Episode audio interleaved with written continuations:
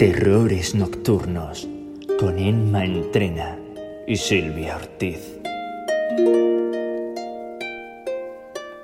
Las gorgonas están sin duda entre las criaturas más famosas y temibles de la antigua Grecia. Y aunque tradicionalmente se habla de tres gorgonas, en los primeros textos escritos solo se menciona una, a la más célebre, a Medusa. Es Homero en su Iliada, datada según los expertos entre el siglo XI y el 8 a.C., el primero en mencionar tanto a Medusa como a su mito. En ella ya se menciona que la cabeza de la temible Medusa se encuentra tanto en la égida de Zeus como en su equivalente terrestre, el escudo de Agamenón. Lo que nos hace pensar que el mito de Medusa nació casi en los albores de la antigua Grecia. Sin embargo, hablamos de apariciones muy embrionarias, de las que realmente sabemos muy poco. El mito de las gorgonas no tomará forma realmente hasta el año 700 a.C., cuando Hesiodo escribe su famosa teogonía. En este texto Hesiodo ya no habla solo de una, sino de tres gorgonas hermanas, Euriale, nacida lejos, Esteno, poderosa, y Medusa, reina. Y las hace hijas de Forcis, un dios primordial del mar, y de Ceto, un poderoso pero horripilante monstruo marino de género femenino. Las tres nacerían en unas cuevas submarinas muy por debajo del monte Olimpo, dejando claro su inferioridad respecto a los dioses. A partir de ese momento, la historia de las tres horribles hermanas forma parte de la tradición oral griega, y debido al boca a boca podemos encontrar varias versiones del mito de las gorgonas y de sus características físicas. Sin embargo, la más famosa dice que dos de las gorgonas nacieron como horribles monstruos, mujeres aladas con enormes cabezas redondas de las que sobresalen colmillos de cerdo y que pueden matar tan solo con sus garras de bronce. Y precisamente por esta apariencia tan monstruosa se las llama gorgonas, un nombre que proviene de la palabra griega gorgos, que significa horrendo. Sin embargo, Medusa se libra de todas estas horrendas deformidades. Al contrario que sus hermanas, se describe a Medusa como una mujer bella, de proporciones perfectas y de rasgos dulces, pero sobre todo se hace hincapié en su pelo, una larga y sedosa cabellera oscura que hacía envidiar a las mismísimas diosas. ¿Y cuál era la labor de las gorgonas? Estos monstruos se escondían entre los arrecifes y los bancos de arena ocultos por el mar para acabar con los marineros incautos que naufragaban en su travesía. Algunas leyendas cuentan que su sed de sangre era tal que ellas mismas provocaban los naufragios y cazaban a los pobres marineros. Curiosamente, pese a ser la más conocida, Medusa no era la gorgona más temida, su hermana Esteno era la más mortal, ya que se dice que acabó con la vida de más marineros que Uriale y Medusa juntas. Lo más peligroso de las gorgonas es que su ubicación era un secreto firmemente guardado, solo conocido por sus ancianas hermanas, las grellas, que con su único diente y su único ojo guardaban su refugio. Por lo tanto, cada vez que los marineros salían al mar, estuviesen donde estuviesen, temían que las gorgonas les acecharan, temían que estos horribles monstruos les dieran caza. Pese a que todas las gorgonas eran conocidas y temidas por los antiguos griegos, la historia de una de ellas ha llegado incluso hasta nuestros días. Hablamos del mito de Medusa, el contado por el poeta Ovidio.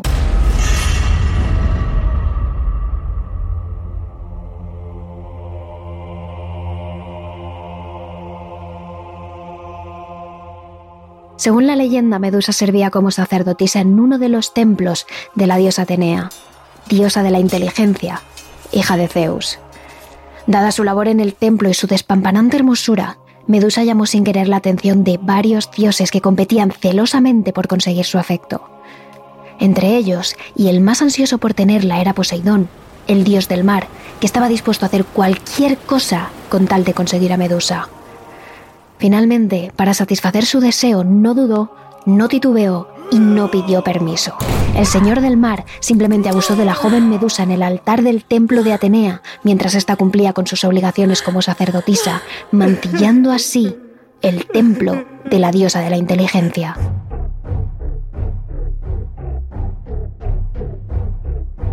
Pese a este reprobable acto que fue culpa de Poseidón y no de la Gorgona, nada pudo aplacar la ira de Atenea, que estaba furiosa con Medusa por haber profanado su templo. El templo que estaba destinada a guardar Por ello Atenea castigó a Medusa convirtiéndola en un horrible monstruo, más horrible incluso que cualquiera de sus hermanas. Se dice que recubrió su bello cuerpo, ahora marchito, de escamas verdosas. Sus delicadas manos se convirtieron en peludas garras y sus largas piernas en una horrenda y escamosa cola. Pero lo peor era su cara, que había pasado de tener rasgos perfectos a ser deforme y repugnante. Es entonces cuando Medusa, la de las bellas mejillas, como habría dicho Píndaro, se convirtió en un monstruo tan horrible que cualquiera que osara mirarla a los ojos se convertiría en una estatua de piedra para siempre. Por si fuera poco castigo, la diosa de la inteligencia decidió además quitar a Medusa su inmortalidad, de manera que cualquiera pudiese matarla. De esa forma Medusa se convirtió en la única de las gorgonas con sangre mortal. Por si ese castigo fuera poco, apareció en la escena Afrodita, la diosa del amor. Envidiaba profundamente la maravillosa cabellera de Medusa, así que aprovechó el castigo de su hermana Atenea y decidió además combatir su cabello en un nido de horrendas serpientes venenosas que no paraban de enredarse en su cabeza. Sin embargo, lo peor llegaría después, cuando la diosa Atenea se enteró de que, fruto del abuso de Poseidón, Medusa había quedado embarazada del dios del mar. Fue entonces cuando la diosa de la inteligencia decidió tomar venganza completa y enviar a un héroe para acabar con la vida de la gorgona caída en desgracia.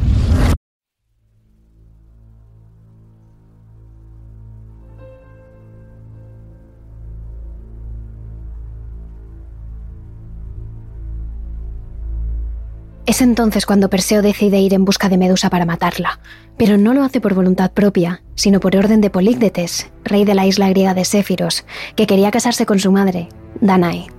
Para evitar este matrimonio no deseado, el joven semidios pidió reunirse en privado con Políctetes, que inteligentemente le dijo que solo le recibiría en audiencia si traía un regalo al rey, un caballo, sabiendo que Perseo carecía de dicho animal. Entonces, guiado por la mano invisible de Atenea, Políctetes aprovechó la excusa para pedirle como ofrenda a Perseo la cabeza de la propia Medusa, pensando que así, al tratarse de algo prácticamente imposible, el joven héroe moriría en el intento, y de esta manera, Políctetes podía por fin casarse con Danae sin que nadie se lo impidiese. Pero antes de marchar, Perseo recibió la ayuda de la propia Atenea, la principal interesada en que la gorgona acabara decapitada. La diosa armó a Perseo con el casco de invisibilidad de Hades, una prodigiosa espada, las sandalias aladas del dios Hermes y un escudo que le serviría como espejo para evadir la petrificante mirada de Medusa.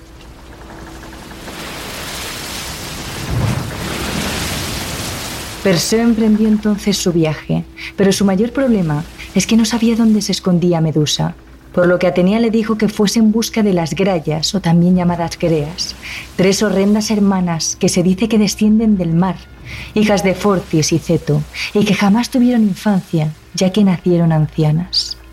Ellas eran las hermanas de las gorgonas y sobre todo las guardianas de estas y de su escondite, cuando sus padres las tuvieron, al ver que las tres nacieron viejas, sin ojos ni dientes, se apiadaron de ellas y les otorgaron un ojo y un único diente que compartirían y se irían pasando por turnos. Aquella que tuviese el ojo era la encargada de hacer guardia y cuidar a sus otras dos hermanas mientras éstas dormían. Perseo descubre entonces que las gorgonas se esconden en un conjunto de islas del mar etíope, las Górgades, e investiga y explora hasta encontrar la cueva donde una de las grellas hace guardia. Perseo se esconde y recuerda las palabras de Atenea. Para vencer a las grellas, debes aprovechar el momento donde las tres viejas sean más vulnerables, cuando se pasan el ojo de una a otra. Y justo cuando esto ocurre, Perseo se adentra en la cueva y logra arrebatarles el ojo, dejándolas dormidas para toda la eternidad. Cuando por fin llega al oculto hogar en el que se esconden las gorgonas, espera que se duerman para entrar en acción. Una vez reina la calma y todas están sumidas en un profundo sueño, Perseo se acerca sigilosamente a Medusa, cubriéndose con el escudo para evitar así la mirada petrificante de la gorgona. Rápidamente, saca su espada y le corta la cabeza y acto seguido se pone el casco de Hades para hacerse invisible y no ser visto por las hermanas que acuden al grito de la pequeña de las tres, cuando descubren que su escondite ha sido desvelado, deciden guarecerse en el que se convertirá en su hogar para toda la eternidad, el inframundo. Mientras, en cuanto la cabeza de Medusa es separada de su cuerpo, de su sangre emanan los dos seres que estaba engendrando, los hijos del propio Poseidón, Pegaso, el caballo alado, y Crisaor, el guerrero de la espada de oro. Perseo, con la cabeza de Medusa metida en un saco, huye volando gracias a las sandalias aladas de Hermes. Se dice que durante el camino la cabeza de Medusa goteaba sangre, y fueron estas gotas de sangre las que crearon el coral del Mar Rojo y la serpiente del norte de África. Además, durante el viaje de vuelta, Perseo se enfrentó a sus enemigos utilizando la cabeza de la propia Medusa para petrificarlos a todos. Incluso, gracias a ella, conseguiría rescatar a su futura esposa, a su amada Andrómeda, de las garras de un monstruo marino. Pero antes de entregarle la cabeza de Medusa definitivamente a Atenea, Perseo la utilizó una última vez con Polídetes y sus seguidores, petrificando a toda su corte, para evitar así que el rey de Séfiros se casase con su madre. Finalizada su misión, Perseo entregó los restos de la gorgona a la diosa. Atenea guardó la sangre de Medusa en dos frascos, uno con la del lado izquierdo, ya que se decía que era letal para todo ser, y otra con la sangre del lado derecho, que tenía capacidades curativas. Por último, Atenea decidió incorporar la cabeza de Medusa en su propio escudo, como instrumento para atemorizar a sus enemigos. La sangre guardada en frascos llegó a manos de Asclepio, el dios de la medicina y la curación, que la usó en sus medicamentos. Además, un mechón de pelo de Medusa que poseía los mismos poderes que su cabeza fue entregado a Heracles y fue utilizado para proteger la ciudad griega de Tegea contra los ataques de los conquistadores.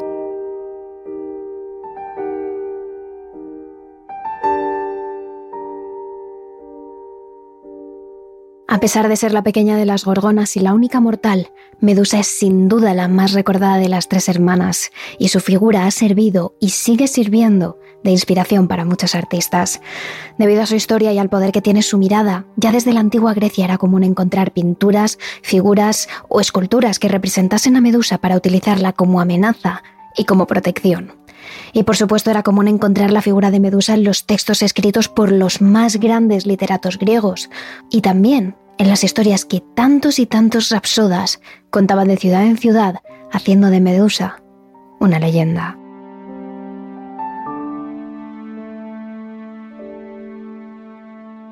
Pero su figura ha pervivido por los siglos en el arte clásico, en el Renacimiento, el Barroco o el Modernismo, su imagen ha seguido plasmándose de múltiples formas.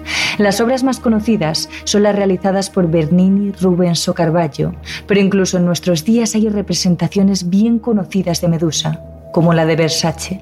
Pero lo que está claro es que la fuerza de este ser mitológico ha sobrevivido a lo largo de la historia, dejando atrás a sus dos hermanas Esteno y Euríale, como si hubiese petrificado su recuerdo eternamente.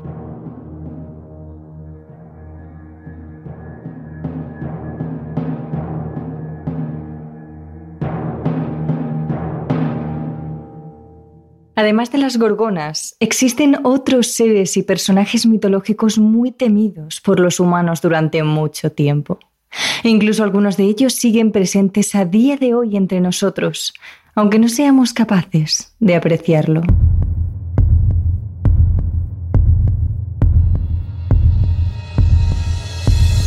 Empezaremos hablando de dos de los dioses cuyos nombres fueron utilizados para denominar a las dos lunas naturales de Marte, cuarto planeta de nuestro sistema solar. Y esos fueron Phobos Deimos. El primero de ellos en la mitología griega era conocido por ser la personificación del miedo y el segundo, su hermano gemelo, representa la personificación del terror. Ambos frutos de la relación entre Ares, dios de la guerra, y Afrodita, diosa del amor, cuyo romance trajo a los gemelos Phobos y Deimos y a la diosa Enio, destructora de ciudades, aunque esta última en ocasiones se la representa como la hermana de Ares. Los tres solían ir juntos a todas partes con el objetivo de sembrar el caos, el miedo, el terror y la destrucción. En la mitología griega, estos seres aparecían siempre antes de cada enfrentamiento, cuando los soldados de ambos bandos se encontraban frente a frente en el campo de batalla.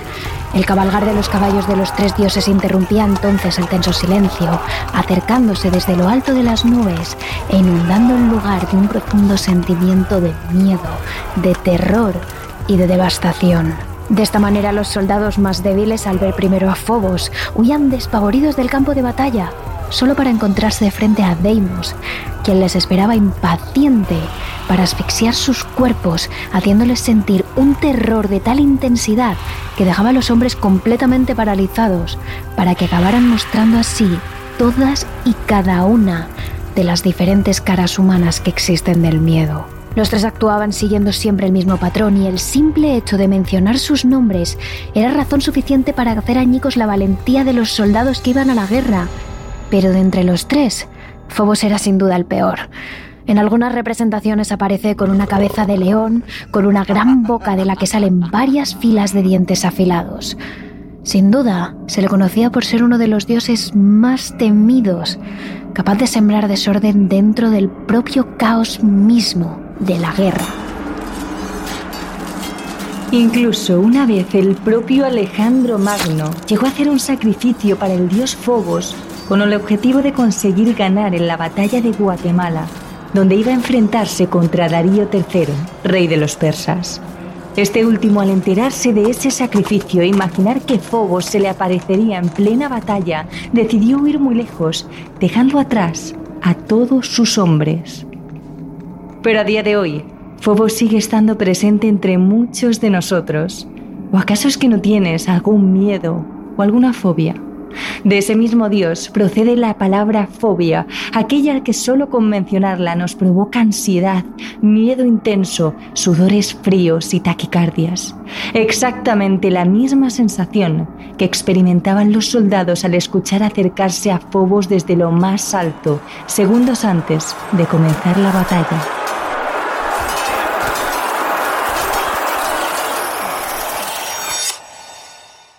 Pero la historia no acaba aquí.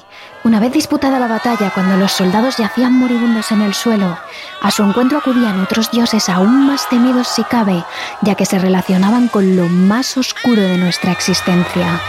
Ellos son Tánatos, la personificación de la muerte y el dolor, y sus hermanas, las Keres, mucho más sangrientas que el propio Tánatos. Las Keres siempre fueron representadas como seres oscuros, con garras y dientes largos y rechinantes, sedientes de sangre humana. Eran conocidas por ser los espíritus femeninos, personificaciones de las muertes violentas que sobrevolaban los campos de batalla para alimentarse de la sangre de los heridos. Por otro lado, se decía que la presencia de su hermano Tánatos dejaba helado a todo aquel que estuviese cerca, ya que se decía que lo último que podía ver un soldado antes de morir era su figura, sombría y escalofriante, llevándose su alma hasta el inframundo. Y en efecto, Tánatos era el encargado de llevar las almas de los fallecidos hasta el mismísimo Hades, sin duda, el dios más poderoso de todos los mencionados anteriormente, el dios de los muertos.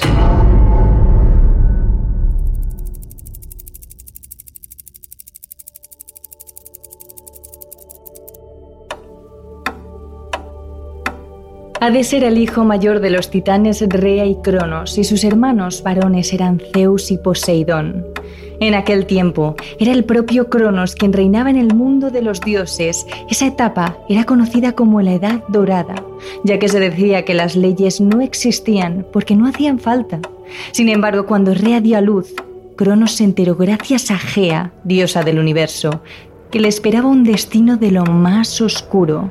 Según ella, sería uno de sus propios hijos quien acabase con él y con su reinado. Fue entonces cuando Cronos, lleno de furia, decidió comerse a sus hijos según salían del vientre de la madre. Primero Demeter, seguido de Hera, Hades, Estia y Poseidón. Ante esta horrible escena y antes de dar a luz a su último hijo, Rea pidió a Gea que le ayudase a intentar idear un plan para poder dejar vivir al menos al más pequeño de sus hijos, a Zeus.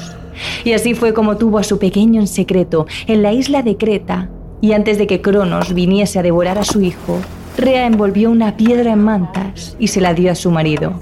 Él ni siquiera reparó en que aquello era una pesada roca y creyendo que se trataba de Zeus, se lo introdujo en la boca y de un trago dio por muerto a su último hijo. Zeus fue criado en secreto, y cuando creció lo suficiente y se vio preparado, decidió acabar con su padre y con su reinado. Hizo que Cronos bebiese un veneno para regurgitar a todos sus hermanos y así, de manera inversa, empezaron a salir todos. Primero la piedra, luego Poseidón, Estía y así sucesivamente hasta vomitar a Demeter. Acto seguido, Zeus luchó contra su propio padre y consiguió acabar con él y recuperar así a todos sus hermanos. Decidieron entonces repartirse el imperio del universo. Zeus, como gran vencedor, se quedó con los cielos y con la superficie terrestre, Poseidón con los mares y Hades con el mundo subterráneo, más conocido como el inframundo.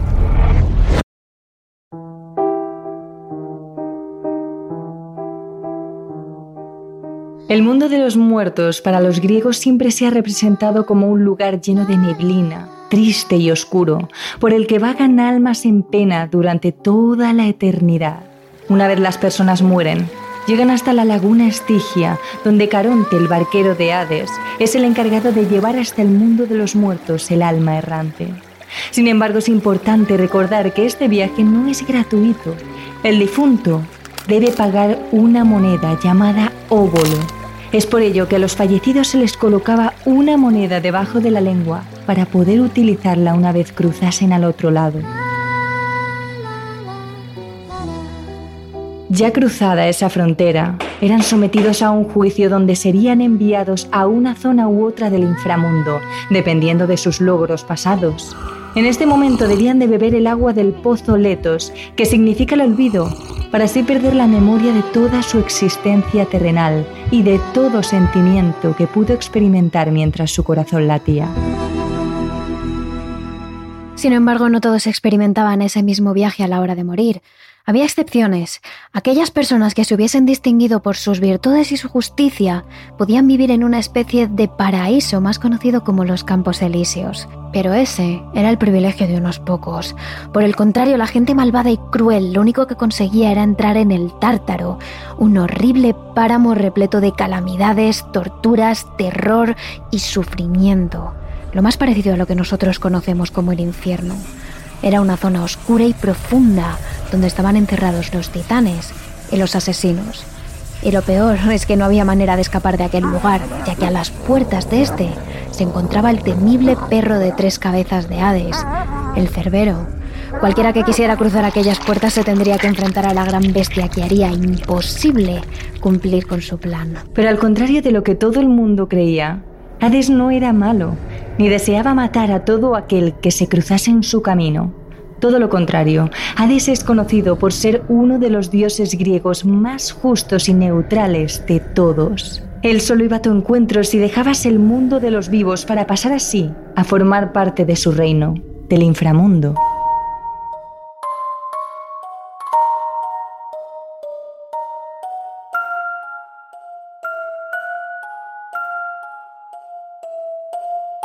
Haríamos sin todo lo que nos ha enseñado la mitología griega?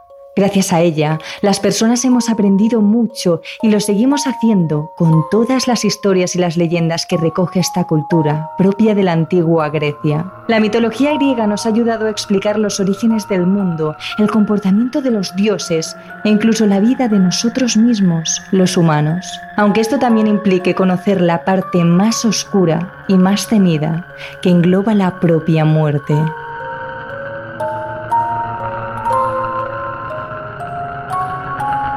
Terrores Nocturnos, realizado por David Fernández Marcos.